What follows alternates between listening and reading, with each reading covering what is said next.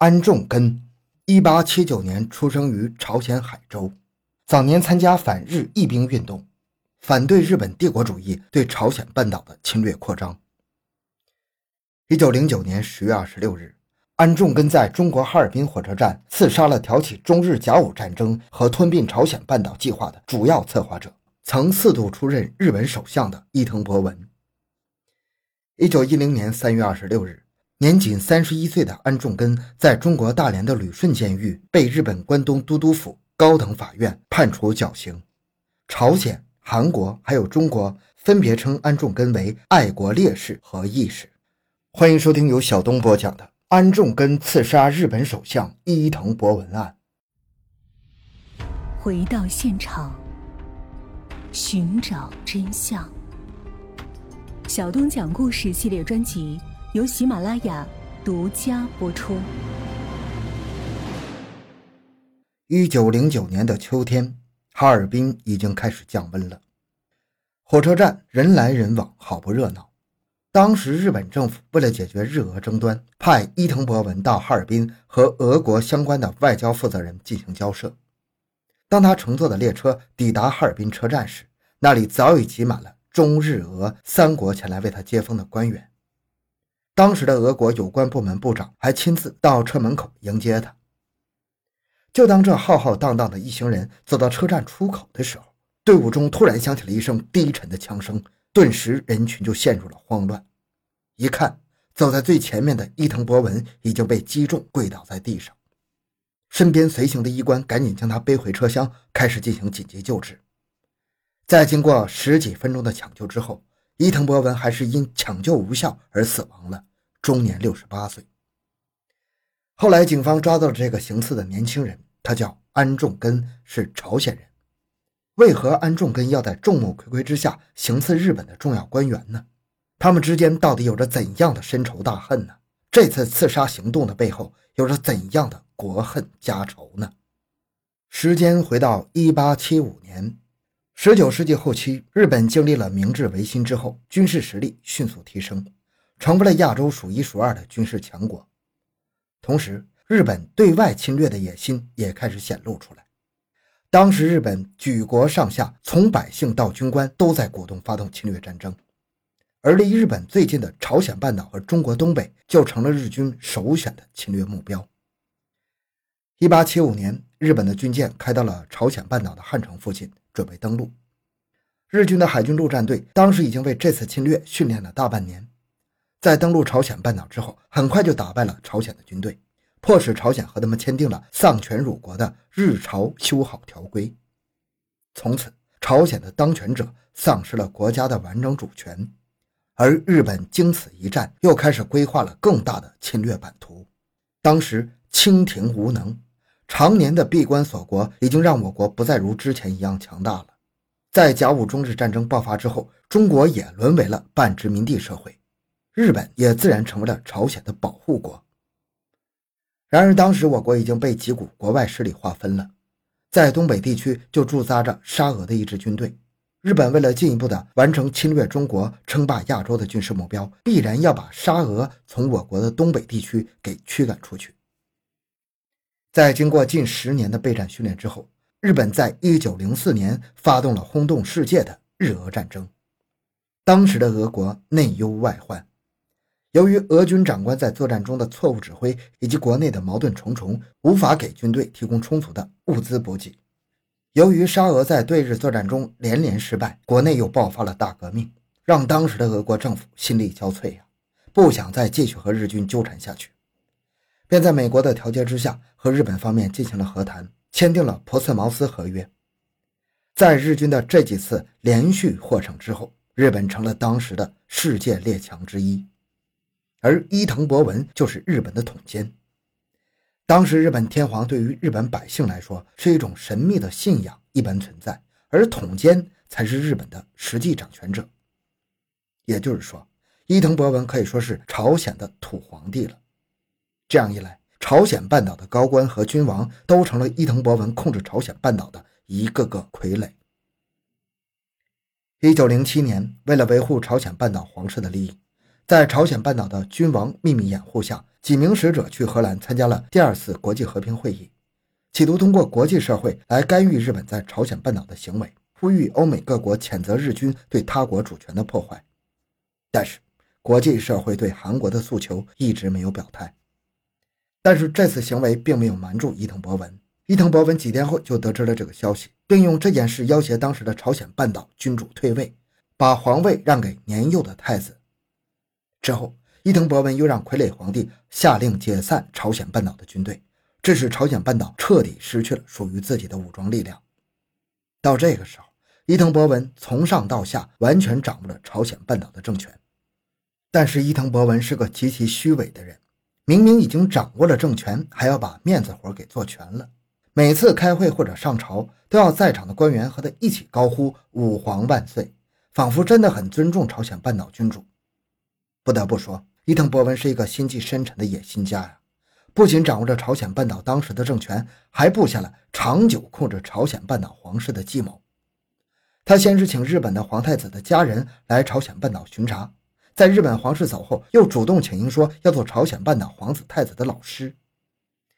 当时在朝鲜半岛，伊藤自然是想做什么就能做什么。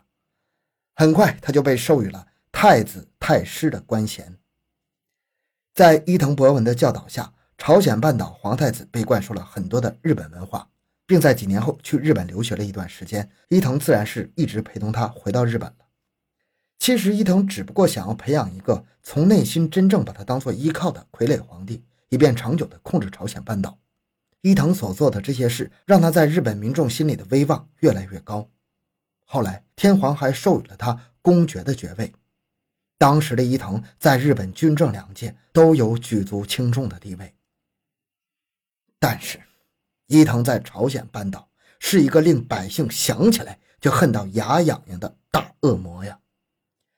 朝鲜半岛的青年们无时无刻不想把这些日军赶出自己的国家，很多爱国的热血青年开始反抗，而安重根就是其中的一个。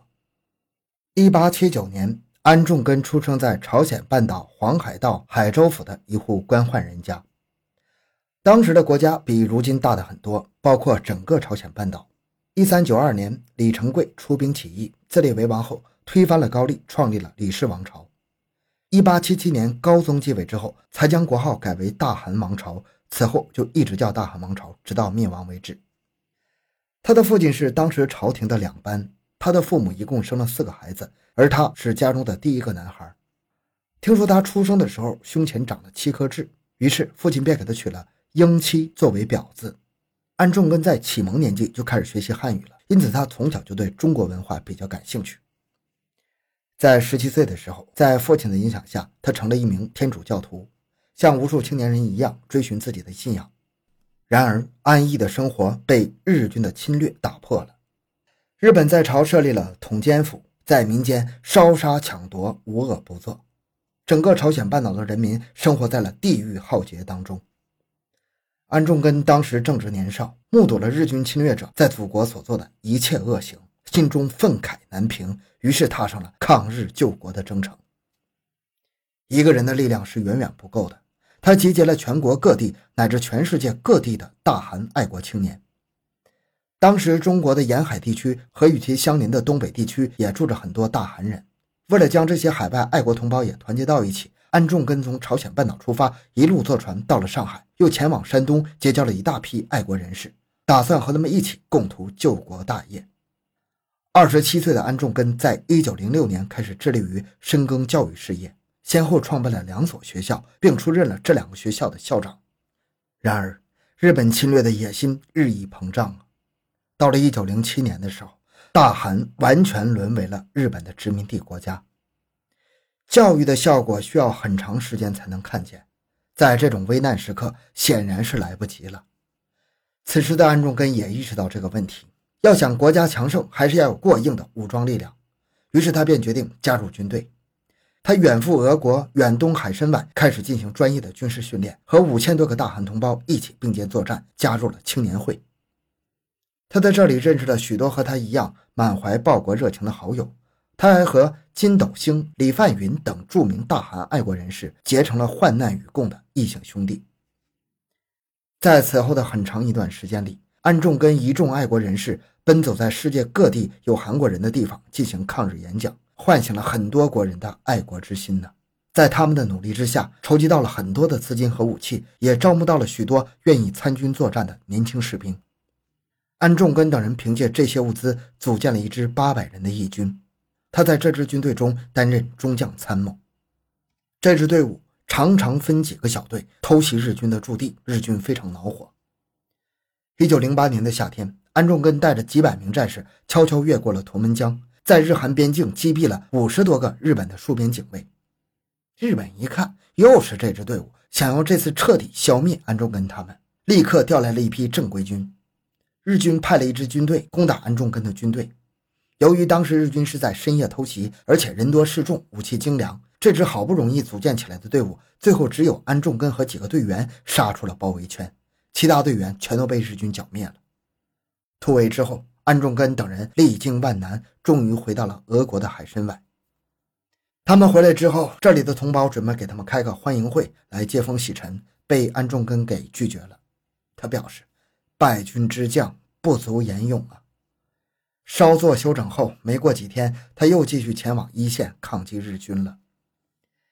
又过了一百多天，他又陆陆续续招募了一批士兵，组成了一支三百人的战队。这个时候，他收到消息说，日军又有了新的对朝侵略计划。为了防止国家的主权进一步沦陷，安中根他们准备商量新的抗日计划。在会上，几个长官经过多次讨论，知道以现在的形势。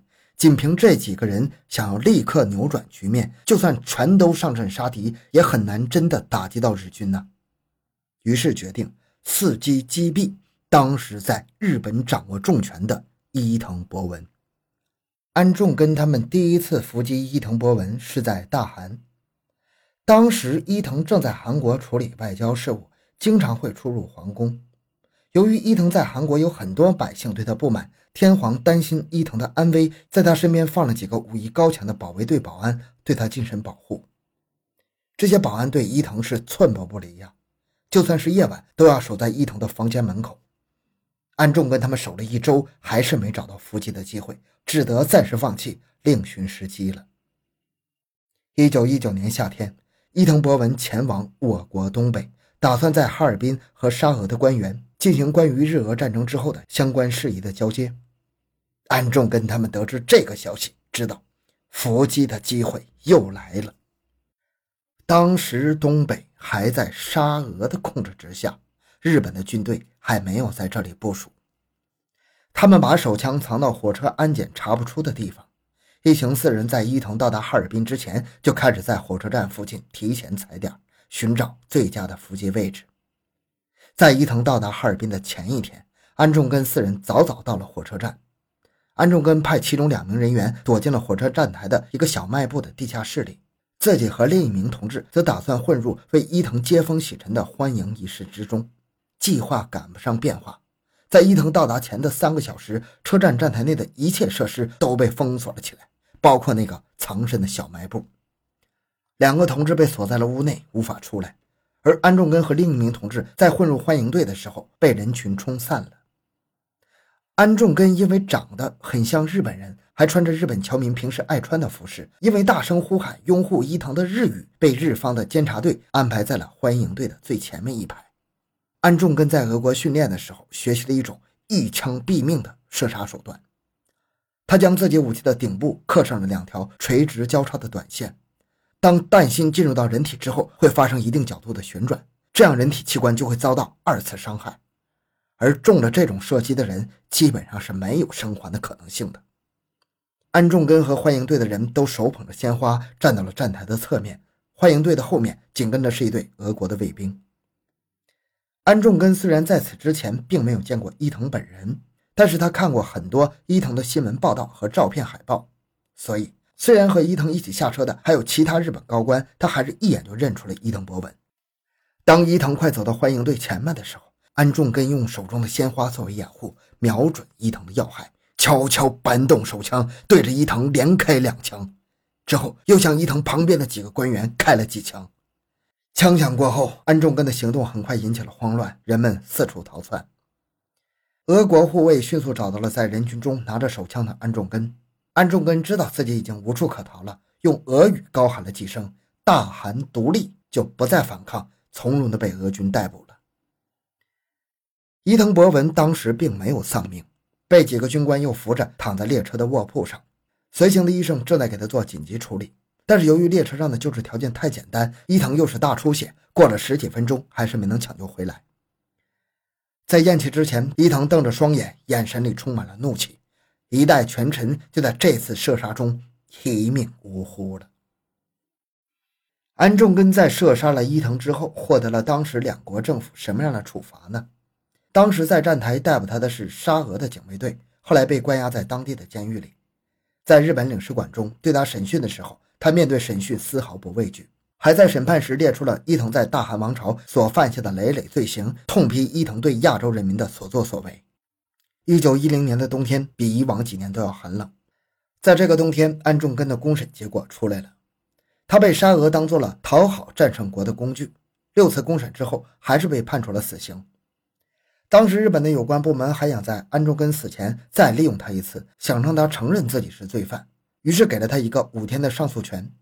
安重根在审判庭上硬气地说：“我对于死刑的这个结果并不接受。”我是为了亚洲的和平才杀死这个鱼肉百姓的恶魔的，但是我不会选择上诉。我只是这场战争中的战俘，而不是什么罪犯。只有罪犯才会上诉。安重根不畏生死，作为一个当时十分弱小的国家的公民，他提出了自己唯一的愿望，他想让执行死刑的期限往后推迟一段时间。他要写一部《东洋和平论》。